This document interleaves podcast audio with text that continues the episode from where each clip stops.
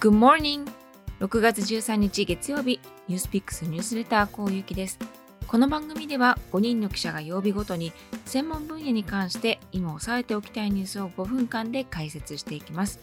今日はシリコンバレーです。実はシリコンバレーと言いながら今日は東京からお伝えしています。新型コロナが拡大してから日本に帰国できていなかったんですけれどもようやく3年ぶりに一時帰国をすることができました世界がニューノーマルに飲み込まれた時間をアメリカのシリコンバレーで過ごしてきたわけなんですけれども日本に戻って気がついたことがいくつかありました。今日は外から見て日本が変わったまた変わっていないと感じたこと驚いたことについてお話ししたいと思います。日本に帰ってきて大きな一つ目の驚きはそうマスクです。とにかくマスクの着用率が高い。常に外に出るときマスクというのには驚きました。私が住んでいるシリコンバレーというのは外を歩いている時はもちろんなんですけれども今は店の中でもマスクをしなくて大丈夫です。そして今はマスクをつけることになりすぎて顔を見せることが不安というような声が聞こえてくるじゃありませんか。私は外に出てマスクがないことにしばらくして気がついてあまずいと思ってコンビニに駆け込んだことが何回かありました。アメリカではコロナが始まってからずっとマスクをしない人とマスク着用を求める人、またワクチンを打たない人とワクチンを打つ人が国を分断するまでになりました。日本はある意味そういう混乱はなかったんですけれども、いつになったらこの状況が解消されるんだろうというふうにも思います。そして二つ目の驚きは安全です。アメリカでは先月、テキサス州南部の小学校で銃撃事件が起きました。7歳から10歳の生徒19人と教師2人が死亡。この惨劇をはじめ、少なくともこれまでに13件の銃乱射事件が相次いでいて、18人が死亡、72人が負傷しています。銃の規制、そしてどういうふうに子供を守るのかという議論が起きる中で、日本では小学生が一人でランドセルを背負って電車に乗っていて、日本の治安の良さには目を見張るものがあります。ネットフリックスでは日本のバラエティ番組、初めてのお使いが大人気です。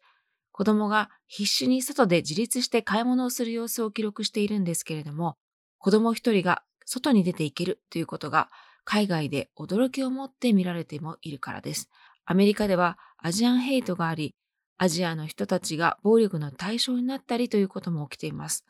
道を歩いていてハンマーで襲われたり、地下鉄のホームから突き落とされたりという事件を聞くたびに歩くときは周りに誰がいるのか常に意識するというふうになっています。そういう状況と比較すると、日本のこの安全は最高の資産だというふうにも思います。そして三つ目の驚きは、物の美味しさ、安さです。ランチが1000円で、サラダ、メイン、デザート、ドリンク、これがついてお釣りが来る。こんなことシリコンバレーではありません。日本で1000円で食べられるランチを向こうで食べようとすると、合計金額の18%ほどになるチップを入れて3倍の金額はしてしまいます。よくここまでバラエティのあるランチをどうやってこの値段で提供できているのか本当に不思議です。消費者からすれば美味しくて安いものはお得感があります。でもこれは日本にとっては喜ばしいことではないですよね。給与が上がっておらず、だからこそ物の値段を上げることへの風当たりはとても強くて、インフレ圧力が強い中でも値段がなかなか上げられないというふうになっているわけですから。また、テレビをつけると、50円で作る激うま料理という凄技が紹介されていて、えー、こんな方法もあるのかというふうに思う一方で、給与が上がっていないこの状況に、どんどん適応することがうまくなってしまうのでは、と不安にもなってしまいました。そして4つ目の驚きは、旅行客のいない世界です。今日電車を待っていたら外国人の旅行客が今月から入ってくるから、国内旅行を悠々自適にするなら今がラストチャンスだねというふうに話している人たちがいました。旅行客が本当にいないですよね。なんとなく多様性のなさにも通じてしまう気がするんですけれども、これはちょっと寂しい状況です。日本は2020年以降、新型コロナ対策として世界でもかなり厳しい規制を実施してきていて、外国からの旅行客はほぼ受け入れてきませんでした。アメリカではもう海外からの旅行客が増えてきて観光業も戻ってきているので、ここは大きな違いです。日本も10日からようやく100の国や地域からの観光客を受け入れることが決まりました。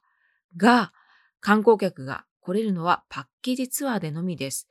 入国から出国まで全工程を通じて添乗員が同行することが決められていて、マスクをつけた上で混雑した場所でも大声で話さないようにというような細かい内容が決められています。自由に日本の良さを堪能するというものとはかなり違う体験で、経済効果もまだまだ限られたものになりそうです。早く制限が撤廃されて、かつてのような観光が戻ってくるようになればというふうに思ってます。そして5つ目の驚きは、それでも通勤する日本です。朝の電車のラッシュもかつてよりは緩和されていると思います。でも朝8時くらいの電車に乗ると見た目は相変わらずの混み具合でした。